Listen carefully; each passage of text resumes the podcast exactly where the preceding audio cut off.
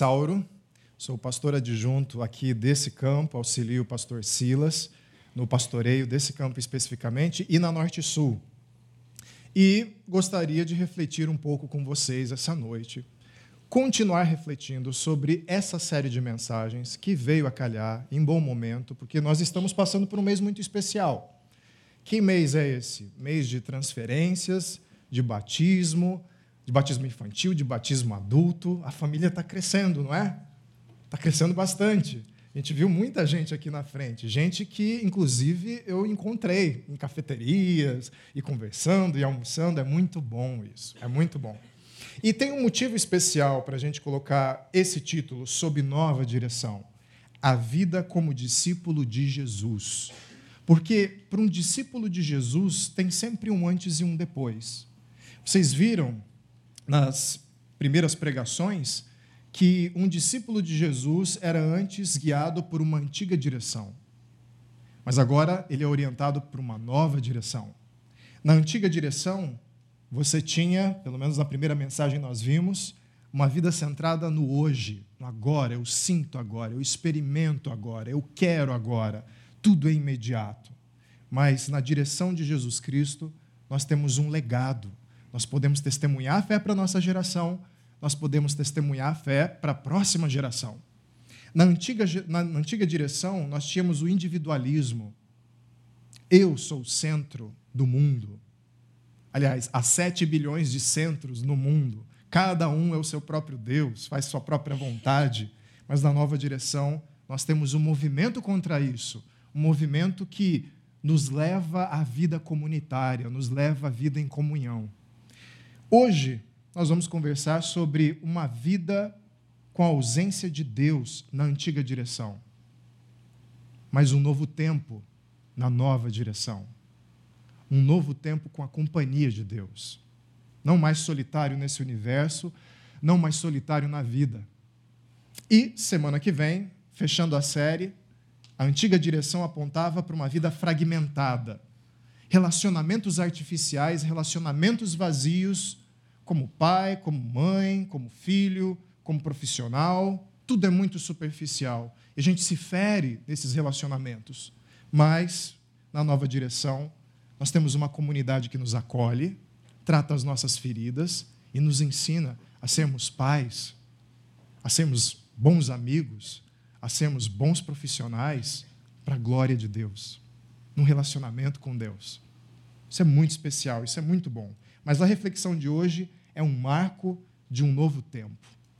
Um marco de um novo tempo. Você, você deve ter percebido aqui todo o nosso cenário falando sobre reforma. Porque provavelmente você deve conhecer algum estabelecimento comercial na cidade de Campinas detonado. Sabe, com aparência ruim, com um serviço ruim, o interior é ruim, esse estabelecimento com certeza tem uma direção. Alguém está no controle desse negócio e não sabe direito o que está fazendo. Tem valores que não colaboram para a prosperidade do negócio. Ah, tem estratégias que não colaboram para a prosperidade do negócio. Não sabe planejar, não sabe atrair os clientes.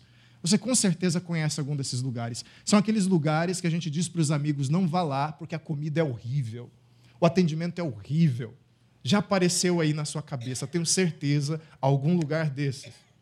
Mas também não é incomum nós encontrarmos alguns desses lugares com uma espécie de marco visível de alguma mudança interior que aconteceu no estabelecimento. Essa placa, sob nova direção. Às vezes é uma faixa, às vezes é pintado, mas é uma placa que demonstra o seguinte: antes tinha uma direção que estava levando esse negócio à falência e tratando mal seus clientes mas agora tem uma nova direção. E essa nova direção transformou esse lugar num lugar completamente novo. Não só na fachada, mas interiormente também. Vem, venha de novo. Prove dos nossos serviços novamente. O lugar está totalmente diferente. Aí você diz assim, mas não é aquele mesmo lugar onde eu tive todas aquelas experiências horríveis? Não, não, não. Essa era a antiga direção. Agora está sob uma nova direção.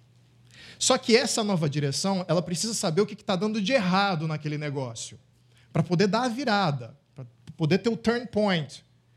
Essa antiga direção provavelmente tinha um produto ruim, ou uma estrutura ruim, ou um atendimento ruim, ou tudo junto. Só que por onde começar a mudar o negócio? É interessante saber que essa nova direção pode ter à disposição, por exemplo, uma pesquisa da Standard Oil Company, que se fez a pergunta: por que os clientes desaparecem? E a resposta foi muito interessante. 1% morrem. Morreu, não vem mais comprar pão nessa padaria. 3% mudança, mudança de cidade, mudou de bairro. 5%, só 5% preço melhor. 9% conveniência. Agora eu estou trabalhando em outro lugar e tem uma outra loja que está no caminho, eu não vou comprar mais naquela outra loja, eu não vou mais frequentar aquele estabelecimento. 14% por alguma decepção pessoal acerca do produto, acerca da estrutura. Mas, pasmem, 68% por mau atendimento. 68%. Até aturam um produto ruim, mas não serem distratados. Mas aí você pode pensar assim: não, estamos em novo, novos tempos. Agora a gente pode abrir uma página de um site, fazer um clique e encomendar um produto. Não tem mais esse cara a cara, esse face a face. A gente não está mais interessado nessas coisas. Mas tem uma outra pesquisa da American Express comentando sobre as desistências de compras online, pesquisa de 2011. E o resultado de por que as pessoas desistem normalmente de fazer uma compra num site foi 78% atendimento ruim na internet ou pobre customer service. Não é personalizado. Ou seja, até na internet, até no site, as pessoas estão pensando: eu quero alguém que pense em mim, nas melhores possibilidades, que me trate com carinho, que coloque as opções bem dispostas, que me chame de amigo. É exatamente por isso, exatamente por isso que a conclusão de toda boa empresa é que no fundo, no fundo, no fundo, no fundo, cada ser humano está buscando relacionamento. Relacionamento é a atividade por excelência do ser humano. Nós buscamos relacionamento em tudo que fazemos. Em tudo que fazemos. Mas isso não é uma novidade. Ah, esse cortesão espanhol chamado Raimundo Lúlio, do século XIII, ele tem uma frase bem interessante, que resume bem essa ideia. E ele não precisou de pesquisa nenhuma. Ele disse assim: aquele que não ama, não vive. Nós precisamos de relacionamento, mas nós precisamos de um relacionamento especificamente que demonstre amor. Não é qualquer relacionamento, não é de qualquer jeito. Isso tanto é verdade que, por exemplo, no Facebook, você também busca relacionamento. É que o Facebook ele dá a impressão de que você tem controle sobre o agrado sobre o acolhimento, sobre as curtidas, porque afinal você coloca a sua melhor foto, você faz aquela, aquele investimento de curtidas, né? você curte as fotos dos amigos, os amigos têm que retribuir e aí eles curtem a sua foto. Você olha lá, tem 200 curtidas e se sente bem. Você se sente bem quisto, você se sente bem acolhido. Parece que você tem o controle sobre o comentário. Você pode banir comentários negativos. Você pode expulsar as pessoas que não gostam de você. Virou célebre a ameaça, vou bloquear algumas. Você já viu aquela pessoa que eu não, ameaça alguém que você não sabe quem é? Vou bloquear algumas pessoas da minha timeline. Quem são essas pessoas? Porque eu tenho que saber disso. Mas virou um clássico, um clássico do Facebook. Em qualquer lugar. Até as coisas que a gente veste. Por exemplo, eu estou vestindo uma camisa que tem um animal. Os olhos percorrem, vão para esse cavalo aqui. Fala, hum, a chácara está pagando bem. Não é? E já não tem mais fauna terrestre para colocar nas camisas. Tem jacaré, tem cavalo, tem pombo, elefante, camelo, tem de tudo. Por quê? Isso aqui não é só uma camisa. Eu quero que a minha esposa me olhe e fale assim: você está muito bonito hoje. Você está muito bem hoje. Você quer que as pessoas te vejam e falem bem de você, te olhem bem, te recebam bem. E as vestimentas ajudam nisso. A gente está atrás de relacionamento. É por isso que banco, por exemplo, coloca cachorros correndo na grama.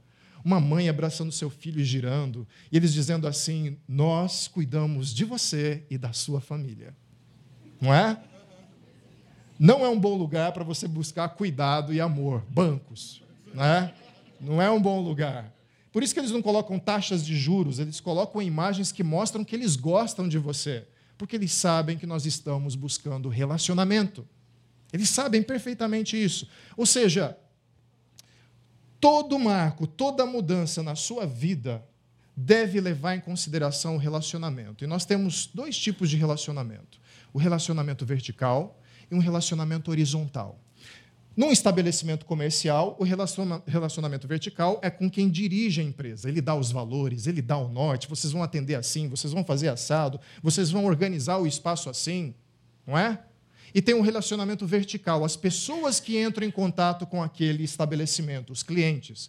Na sua vida é assim também. Você tem um relacionamento vertical com aquele ou aquilo que dá direção, o norte da sua vida. E você tem um relacionamento com as pessoas e com o mundo que entra em contato com você. São dois tipos de relacionamento. Só que é interessante perceber uma coisa: não é qualquer tipo de mudança que produz uma reviravolta na sua vida, profunda transformação. Eu posso te falar isso com um exemplo pessoal. Isso aqui é um pastel de Belém, né? Delícia, né? Ó, oh, como aparência boa, tudo, parece fofinho, parece gostoso. Certa vez eu estava com a minha esposa e nós passamos na frente de uma doceria, que é trajeto costumeiro da gente, e tinha o pastel de Belém. Pastel de Belém. Bonito, gostoso. Falei, vamos comprar, vamos experimentar. Segundo o jornal The Guardian, é a 15 sobremesa mais saborosa do mundo. Era a única coisa que eu sabia. Compramos. Estava ruim. Está muito ruim. Seco, granuloso, doce granuloso, vamos combinar que não é bom. Gente, pô, que pena, né? Passamos um outro dia naquele mesmo lugar e estava lá o pastel de Belém, delicioso, tentador. Como a gente tinha sido bem atendido, nós compramos de novo. E estava ruim de novo. A cozinheira não acertou a mão. Aí antes de dizer isso, a minha esposa pensou: você tem certeza que quer dizer que foi três vezes nesse mesmo lugar? Você não vai parecer muito inteligente para a igreja. Mas de verdade, eu fui pela terceira vez, comprei o pastel de Belém, agora vai. Comi e estava ruim. Estava ruim, estava muito ruim. Aí eu estava fazendo essa pesquisa para ver se eu dizia ou não dessa minha experiência para vocês. E eu descobri uma coisa que, mesmo que aquele estabelecimento colocasse uma placa que dissesse que tem uma nova direção ali, não existe pastel de Belém em nenhum lugar do mundo a não ser em Belém, num bairro de Belém, de Lisboa, em Portugal. Na verdade, nesse lugar aí que se chama Fábrica do Pastel de Belém. Só lá que fabrica o tal do pastel do Belém. E eles querem deixar isso muito claro para você. Lá na calçada, não dá para ler aí, mas está escrito Pastéis de Belém, desde 1837.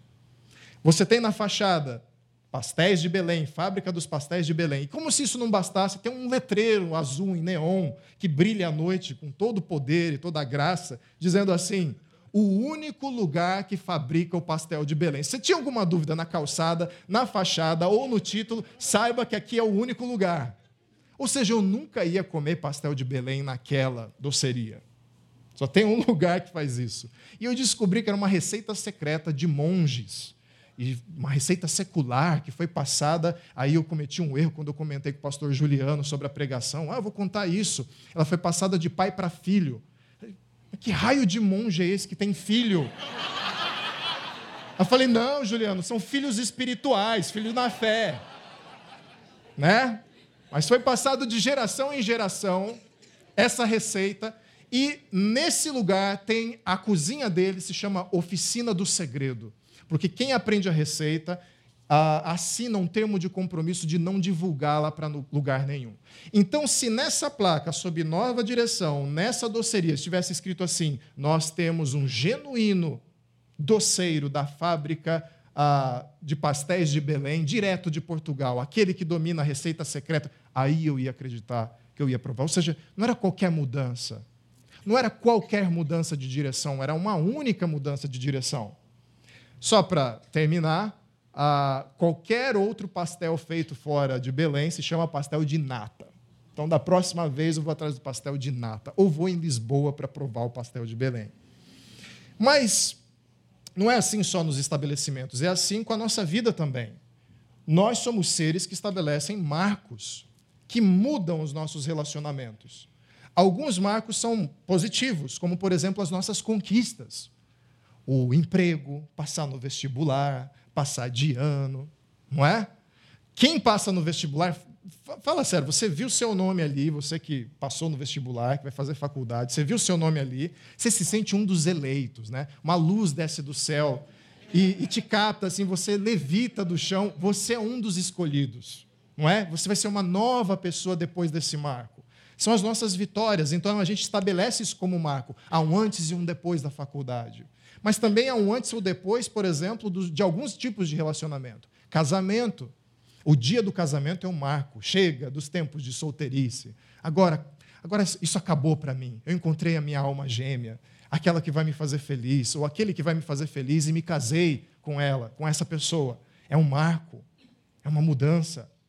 Nós temos também, caso você pense assim, mas a minha vida está boa, não precisa de marco nenhum. Não tem problema, a sociedade marca um marco para você.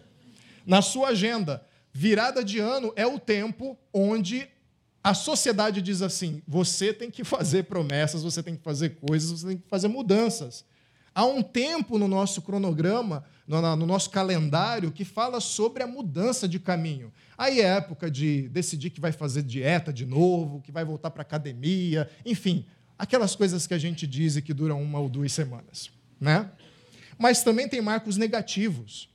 Pontos na sua vida que fazem você mudar de postura, de comportamento, mas que são negativos na vida. Por exemplo, as derrotas da vida. Você não ganhou um emprego, você perdeu o emprego. Você não passou no vestibular. Aí é aquele momento que a gente dá um murro na mesa assim e diz: não, chega, não vou mais seguir nessa direção. Eu não consegui o meu emprego, então isso tem que mudar. Eu vou mudar a minha vida. E você toma algumas decisões. Há também algumas limitações, como problemas de saúde ou vício. O dia em que a pessoa se internou numa clínica de reabilitação, por exemplo. Eu me lembro daquele dia como se fosse ontem. A minha vida era uma antes da clínica e outra depois da clínica. Não eu, mas a pessoa que diz isso. E perdas. Você perdeu um ente querido, você perdeu um amigo, alguém que você amava, e você pensa assim. Você lembra do Renato Russo e você pensa, poxa, eu tenho que amar as pessoas como se não houvesse amanhã. E aí você tenta mudar o seu relacionamento. Mas qual é o problema de todos esses pontos?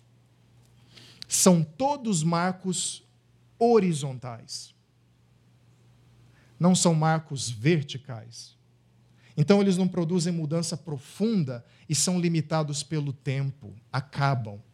Sem falar que são marcos horizontais onde as pessoas cobram você. Você não falou que depois daquele infarto ia tomar cuidado com a sua saúde? Por que você está comendo picanha de novo? Com gordura e chupando a gordura e fazendo esse barulho horrível. Por que você está fazendo isso? As pessoas cobram esses, esses marcos horizontais.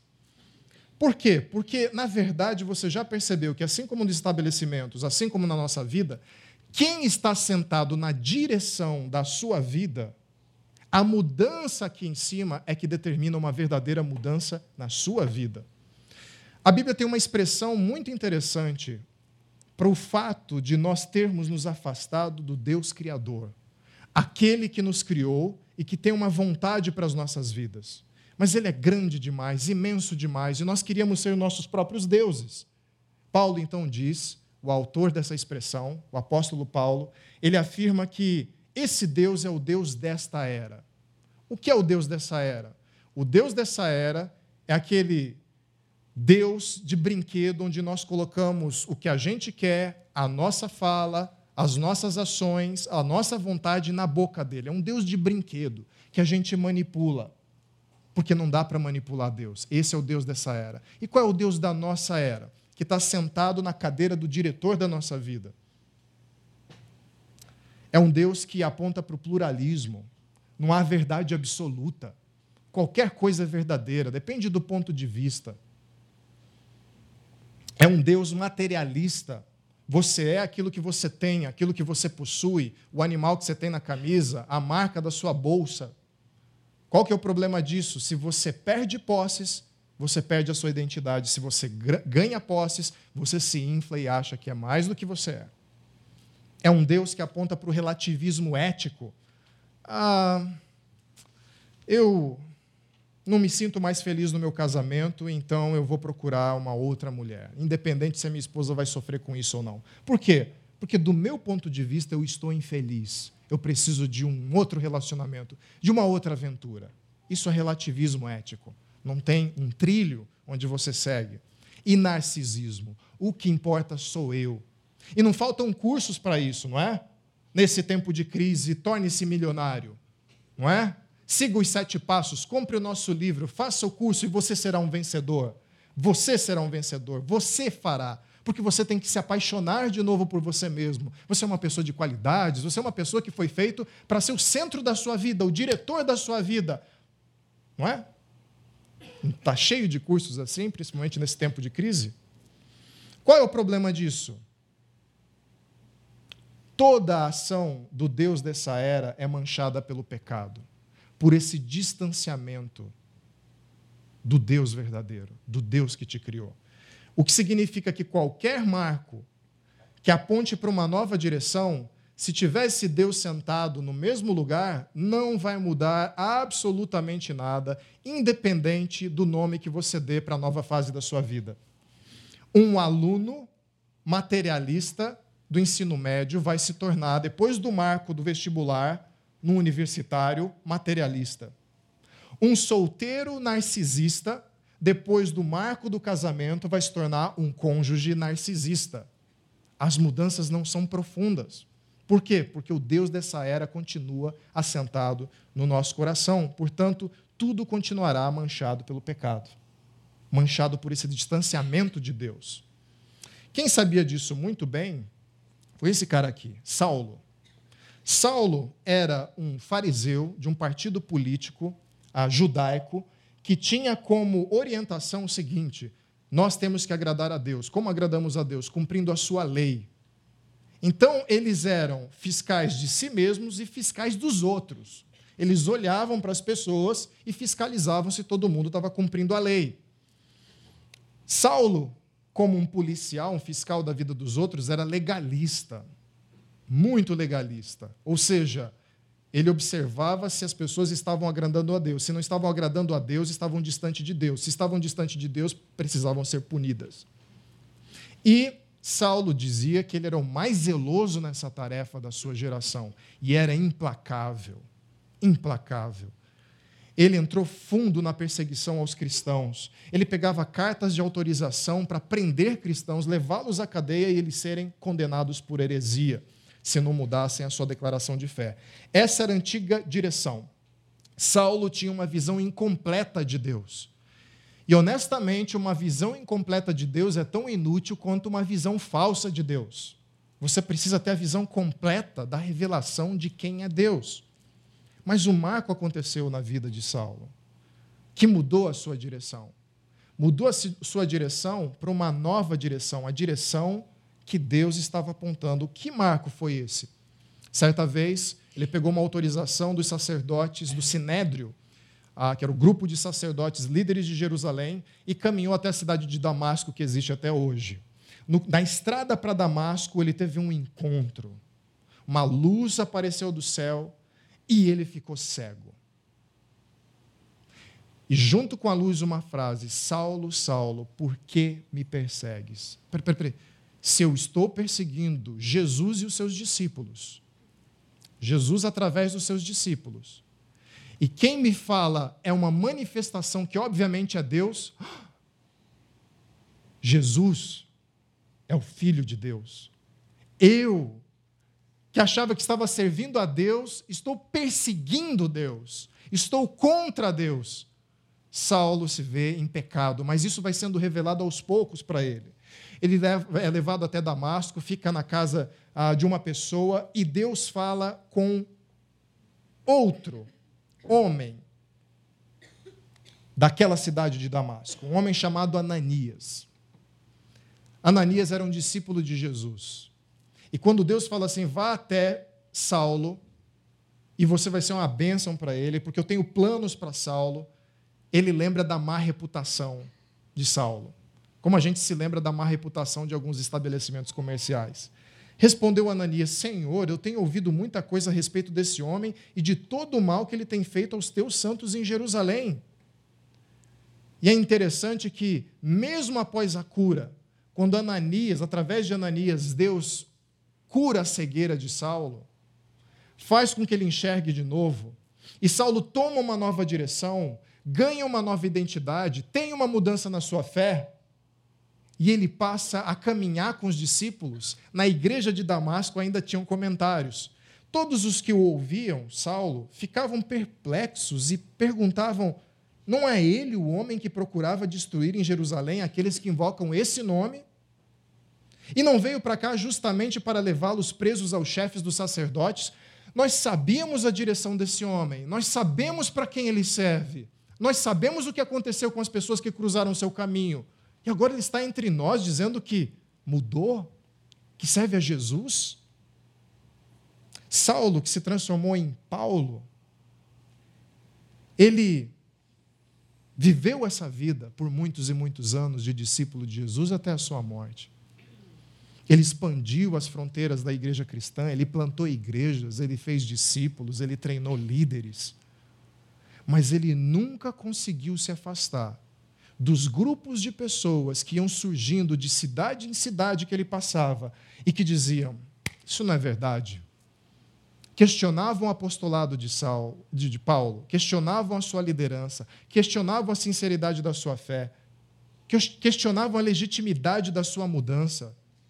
Sempre surgiam essas pessoas que o apontavam e o condenavam e falavam que ele era um mentiroso. Um desses lugares foi numa cidade chamada Corinto. Paulo havia passado um ano e meio lá ensinando pessoas, convivendo com as pessoas, comendo com elas, comendo com aquela comunidade, passando tempo com aquela comunidade, tiveram tempo de conhecer Paulo. Ele sai adiante em viagem e promete que voltaria. Entretanto, não é possível ele retornar. E os seus opositores ali naquela igreja se levantam para falar mal dele de novo. Ele não é apóstolo, ele é um mentiroso, ele é uma pessoa falsa, não é verdadeira essa mudança. Paulo não é aquele que ele diz ser. Os cooperadores de Paulo levam essa notícia para ele, ele sente a necessidade de escrever uma carta.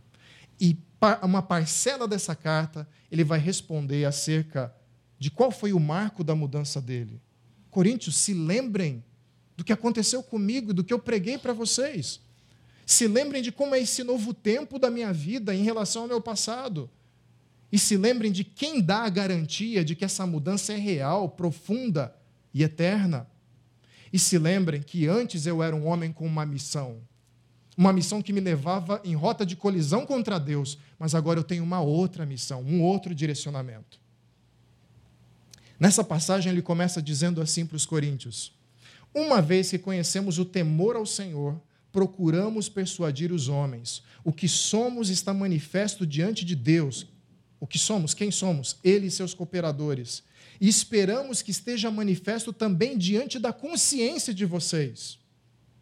Eu quero que vocês saibam que a minha identidade, ela está manifesta, é clara diante de Deus, é sincera diante de Deus e sincera diante de vocês. Eu passei um ano e meio com vocês, vocês me viram, vocês me conheceram. Não caiam na retórica desses acusadores que estão levantando falsa acusação. Se lembrem do que passamos. Isso é claro diante de vocês. O que é claro diante de vocês? O que está no meu coração. E o que está no coração de Paulo? Uma vez ele se encontrou com Jesus. Ele descobriu o verdadeiro fóbon do Senhor. Fóbon de fobia mesmo.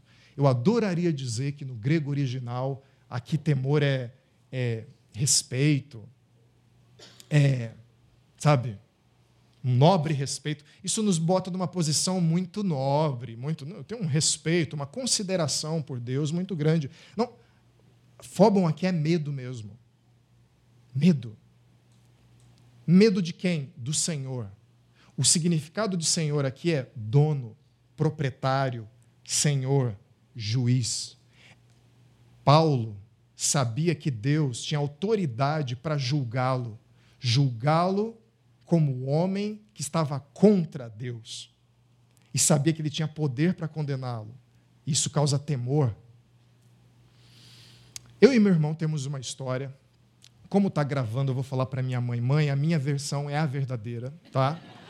Ah, mas minha mãe, certa vez, comprou, quando nós éramos adolescentes, um, pré-adolescentes, um hack que tinha um vidro, que é um tal de vidro vulcanizado. Eu não sei o que é um vidro vulcanizado. Um vidro feito num vulcão? Não sei. Mas era o vidro vulcanizado e minha mãe fez questão de frisar isso, devia ser importante. No dia que ela comprou o hack, ela colocou na sala e falou assim: Olha, nada de bagunça aqui na sala, para não quebrar o hack, não quebrar o vidro vulcanizado. Aí ela saiu com meu pai para fazer compra. O que eu e meu irmão fizemos? Guerra de travesseiro na sala. E a gente ficou ali brincando e batendo um no outro. Aqui as versões se distanciam. Segundo meu irmão, até hoje, cerca de 20 anos depois, ele diz que eu empurrei, ele se desequilibrou e bateu no vidro e quebrou o vidro vulcanizado. Na minha versão, mãe, que é verdadeira, ele se desequilibrou tentando me acertar e caiu e quebrou o vidro. Não importa o que aconteceu, o vidro estava quebrado no primeiro dia, o vidro vulcanizado. Qualquer barulho de carro a partir de então na rua, eu achava que eram meus pais chegando. E me deu um frio na barriga, e no do meu irmão, e a gente conversava um com o outro: Meu Deus, a gente está perdido, a gente vai apanhar muito. A, a, a, escola da minha mãe é escola clássica, viu? Resolvia a coisa com cinto, umas boas palmadas. Então a gente vai apanhar muito, meu Deus do céu. E eu não sabia se agachava, se levantava, se ficava em posição fetal. Eu não sabia o que fazer. Quando eu vi o carro da minha mãe chegando, Aí bateu o desespero definitivo. Eu me lembro que eu escondi atrás da porta, depois escondi atrás da cama, e depois levantei meio desesperançoso. E meu irmão correndo para lá e para cá também. E minha mãe tinha tanta autoridade, tem tanta autoridade em casa, que eu podia correr uns 500 metros. Ela pegava calmamente, no tempo dela, o cinto, vinha até assim, aqui, aqui, nesse quadrado aqui. Aí eu vinha assim, né? Não, mas senhor vai me bater. Claro que eu vou te bater. Mas a autoridade era tanta que ela me chamava e eu vinha. Até chegar perto dela. Minha mãe não se dava o trabalho de ir até mim. Ela me trazia pela sua voz. Gente, como eu apanhei. Meu Deus do céu. Eu me lembro muito bem disso. Eu me lembro muito bem disso. Você está chocado? Sim. As crianças apanhavam, levavam palmadas na década de 80. Medo? Por quê? porque eu sabia que a minha mãe tinha poder e autoridade para me disciplinar. Isso dá medo, isso dá temor. Mas não era só isso que Paulo tinha no coração. Ele continua dizendo: Não estamos, eu e meus cooperadores, tentando novamente recomendar-nos a vocês. Eu não estou falando isso por minha causa. Porém, lhe estamos dando a oportunidade de exultarem em nós para que tenham que responder aos que se vangloriam das aparências e não do que está no coração. Mais uma vez, o que eu estou dizendo para vocês não é retórica como a desses homens. O que eu estou dizendo para vocês está no meu coração. O que mais está no meu coração? Não é só medo do juiz. Não é só medo de Deus. Tem mais coisa aí. Se enlouquecemos, é por amor a Deus. Se conservamos o juízo, é por amor a vocês pois o amor de Cristo nos constrange, porque estamos convencidos de que um morreu por todos, logo todos morreram. O que mais está dentro do meu coração? Seja se me disserem que eu sou louco ou se eu tenho juízo, é amor. Eu não ligo para as minhas aparências, mas eu quero que vocês saibam que eu amo a Deus e que eu amo vocês. Vocês se lembram dessas palavras? São as palavras de Jesus. É a lição máxima de Jesus. Isso está no meu coração.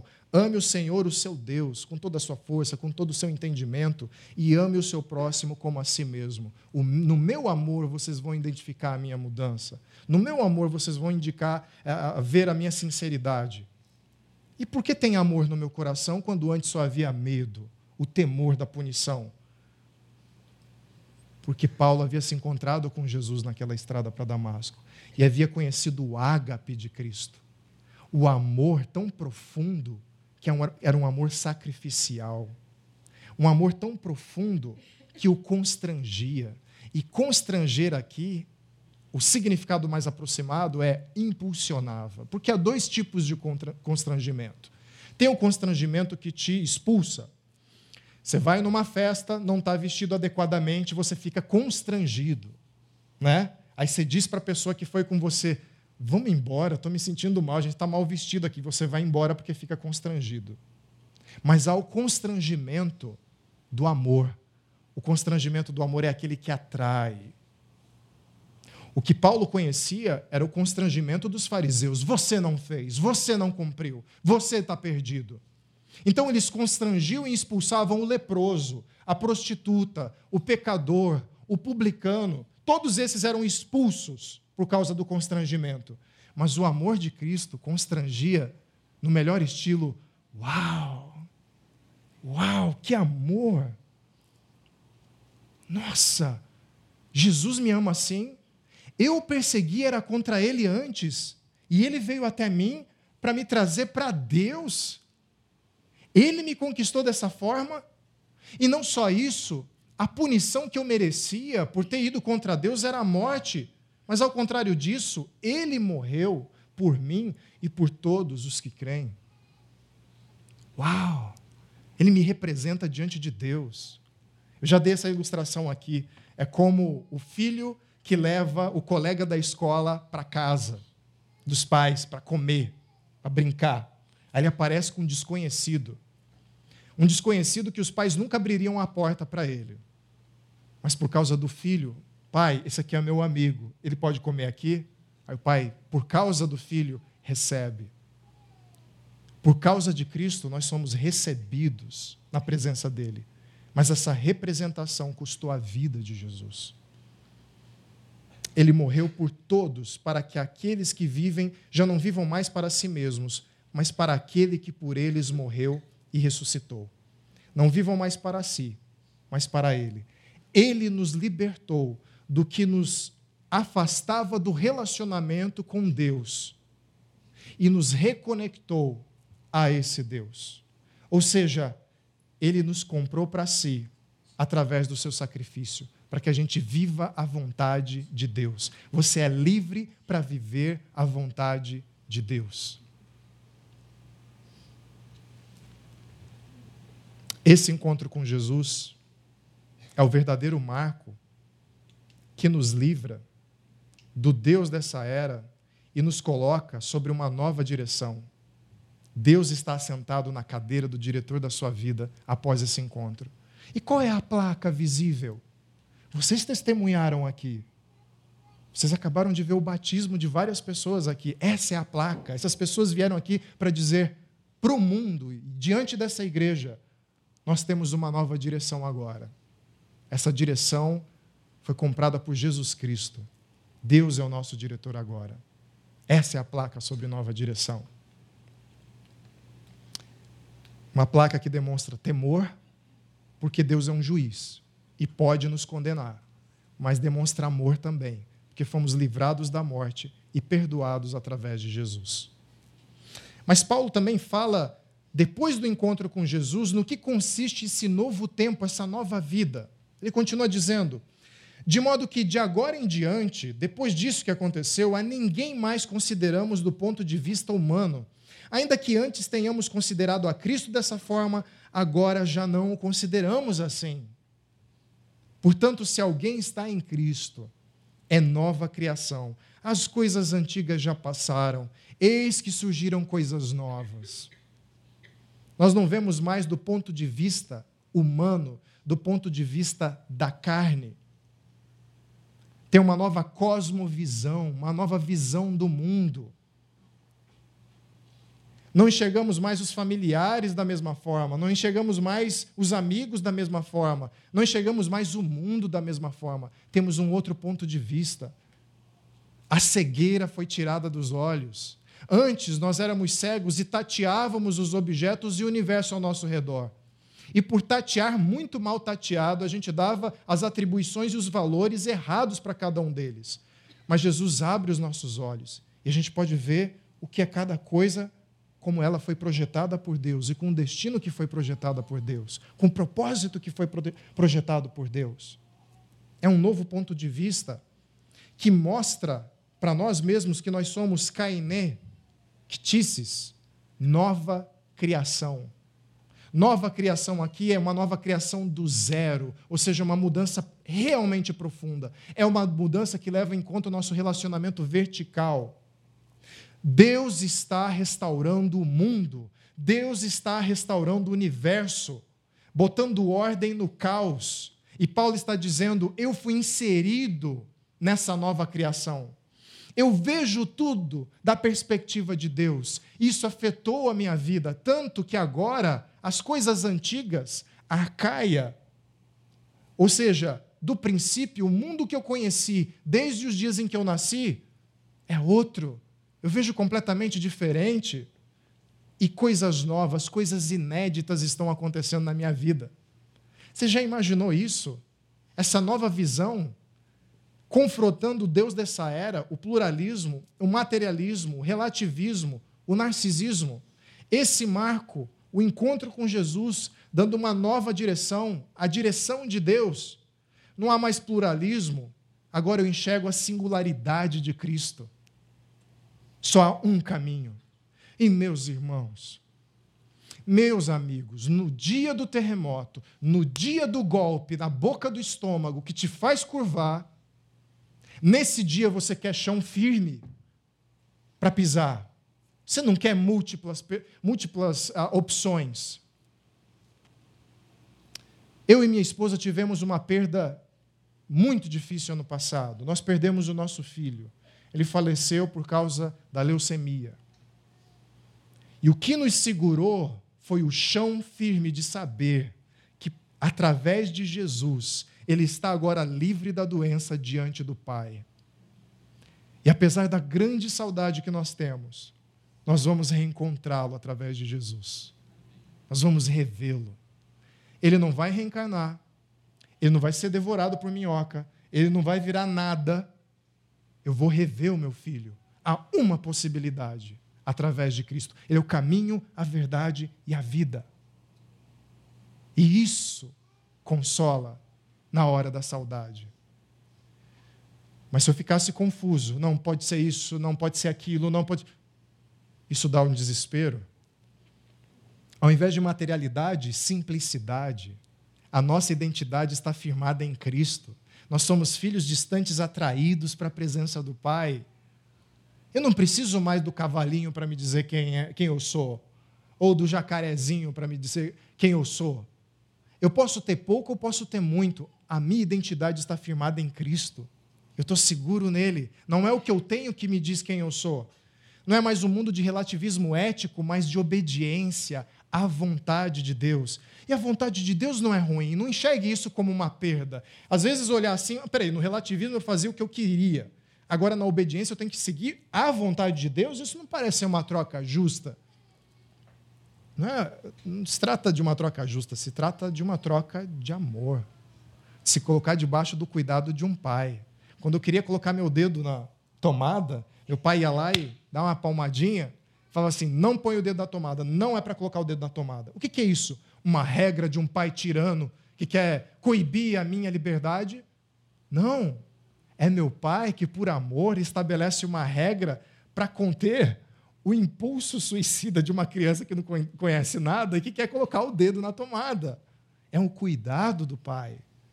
A lei de Deus, a vontade de Deus, não é só uma regra, é o cuidado do Pai. Olha, eu não sei você, mas eu quero sentir o amor do Pai através da sua lei e da sua vontade. Eu quero investir isso no meu casamento, na criação dos meus filhos, e depois perceber lá na frente: uau, olha como Deus cuidou de mim. Como hoje eu sou grato pelo meu pai ter dado uma palmadinha para eu não botar o dedo na tomada. Eu não estaria vivo aqui contando essas coisas. E ao invés de um narcisismo, o amor. Paulo dizendo: Eu amo a Deus e eu amo vocês. Eu não vivo mais para mim mesmo, eu vivo para Deus. Isso derrama sobre vocês. É o solteiro narcisista que se casa, encontra Jesus e agora não enxerga mais o cônjuge de uma perspectiva narcisista, mas enxerga o cônjuge através do amor. Eu quero servir o meu cônjuge. Eu quero amá-lo. Isso é uma mudança. Há um exemplo sobre isso muito interessante dessa dupla aqui, Boldia e Johnson. Eles são dois atletas olímpicos de salto ornamental que competiram nas Olimpíadas do Rio de Janeiro. E eles perderam na final para uma dupla chinesa, ficaram com a medalha de prata. E uma repórter da CNN foi lá, logo depois da derrota, perguntar para eles se eles estavam tristes, decepcionados por causa da derrota. O Boldia diz assim, em rede internacional. Você vai encontrar essa entrevista no YouTube. Quando olho para isso, para a medalha de prata, não me define. Nós dois sabemos que nossa identidade está em Cristo e estamos gratos por essa oportunidade. E o Johnson completa: Eu vim para esse evento sabendo que a minha identidade está enraizada em Cristo e não no resultado dessa competição. Deus nos deu uma oportunidade legal e eu estou feliz em sair com uma medalha de prata olímpica. Ou seja, a visão deles mudou. Como a nossa visão pode mudar? As nossas conquistas têm um outro olhar. É bênção de Deus. O nosso relacionamento é o cuidado de Deus, a direção de Deus. E as definições de ano novo ganham um outro contorno, é mais um ano que Deus me deu. E você enfrenta as derrotas de outra perspectiva. Essas derrotas não vão definir o meu caráter e a minha identidade, mas o relacionamento com Deus. As privações ah, na saúde não vão me determinar, não vão me abater, porque eu estou em Cristo. E as minhas perdas vão ser vistas de uma perspectiva totalmente diferente. Eu não tenho mais medo da morte.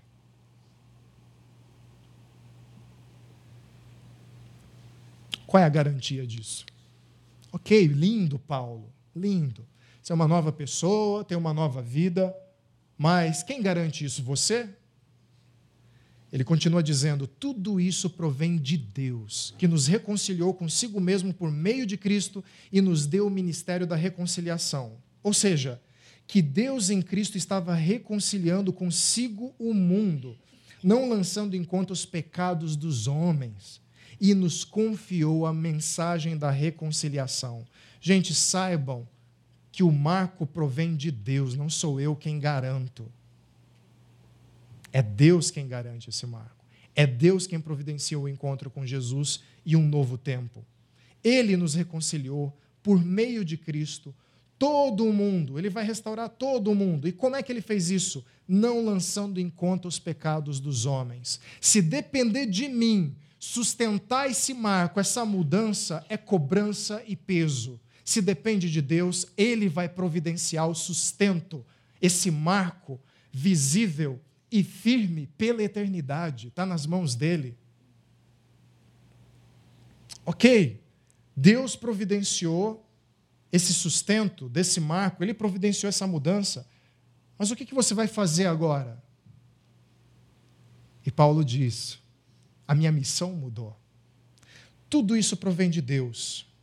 E ele me deu o ministério da reconciliação e a mensagem da reconciliação a partir do momento que eu me encontrei com Jesus, tenho um novo ponto de vista, vivo um novo tempo, vivo uma fase da nova criação na minha vida.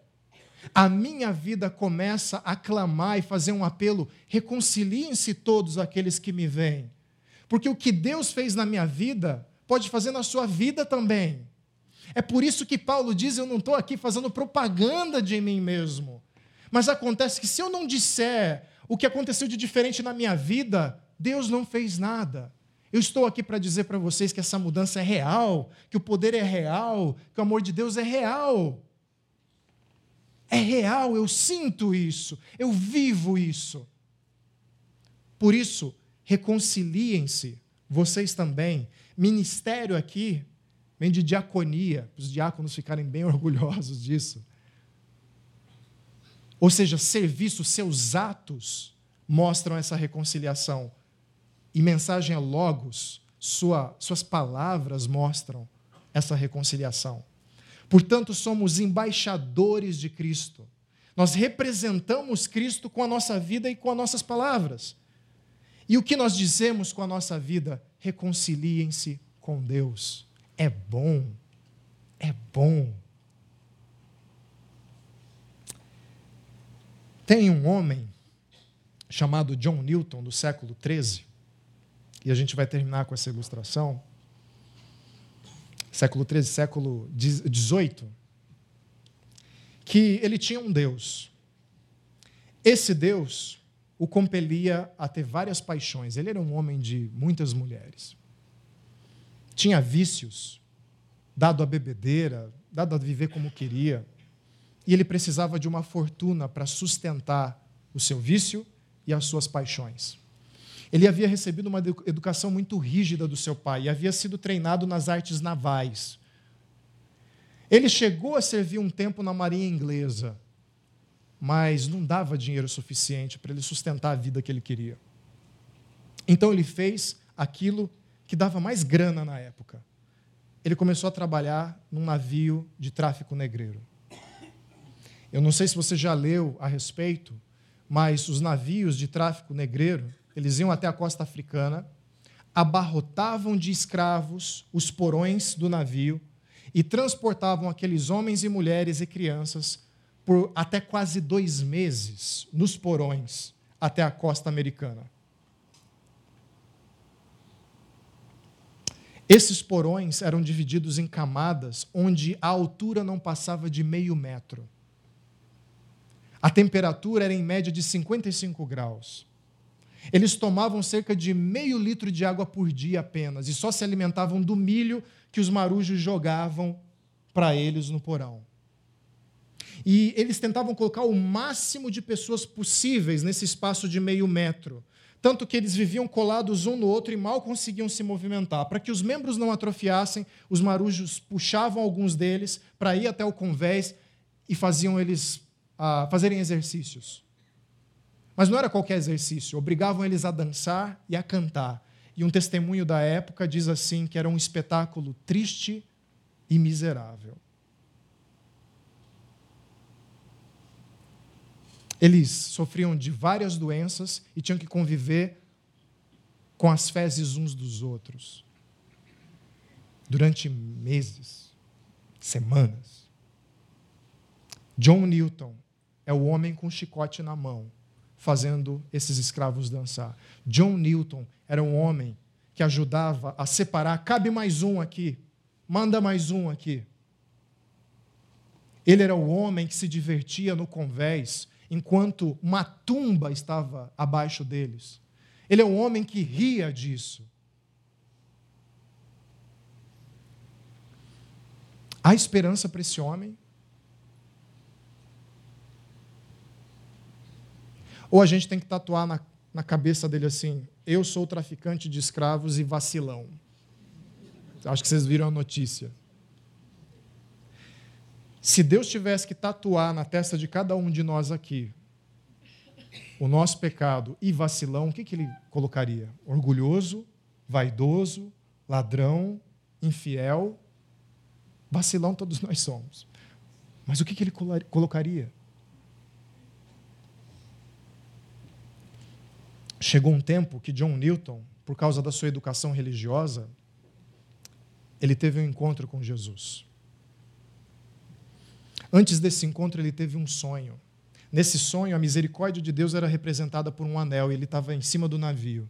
O anel caía da mão dele e mergulhava nas profundezas do oceano. E ele pensa assim no sonho: Meu Deus, perdi a última faísca de misericórdia de Deus. Eu fui longe demais, eu fiz coisas demais. Eu saí do limite, não há mais volta para mim. Talvez você esteja pensando isso essa noite. Eu fiz coisas terríveis demais. Eu errei demais. Mas numa noite de tempestade, quando ele estava do lado de fora do navio, ele sai da sua posição porque tinha que mudar de turno e entra na cabine. Um outro marujo toma o lugar e é tragado por uma onda sorrateira. Ele cai no mar e morre. John Newton enxerga isso como um sinal de que Deus estava dando uma oportunidade a ele para se render a Jesus. E ele tem um encontro verdadeiro com Jesus. Ele muda a sua direção para a direção do Senhor Deus. Ele não enxerga mais aqueles homens e mulheres abaixo dele da mesma forma. Ele não enxerga mais a vida dele da mesma forma. Ele não enxerga mais as mulheres da mesma forma.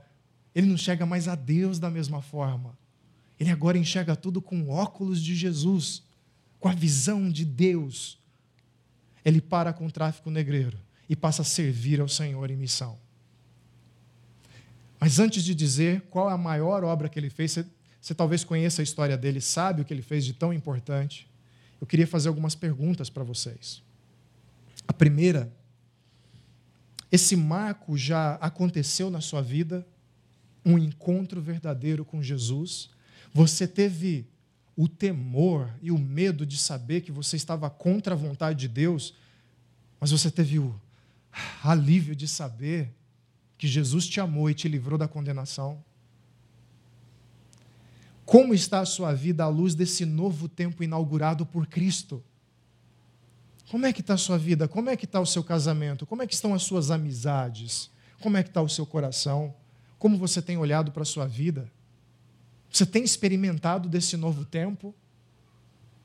Nos seus relacionamentos? É isso que está acontecendo com você? eu já me encontrei com Jesus, eu estou vivendo um novo tempo, mas você já experimentou o prazer de servir no ministério da reconciliação de Deus junto dessa comunidade? Ou você tem se omitido?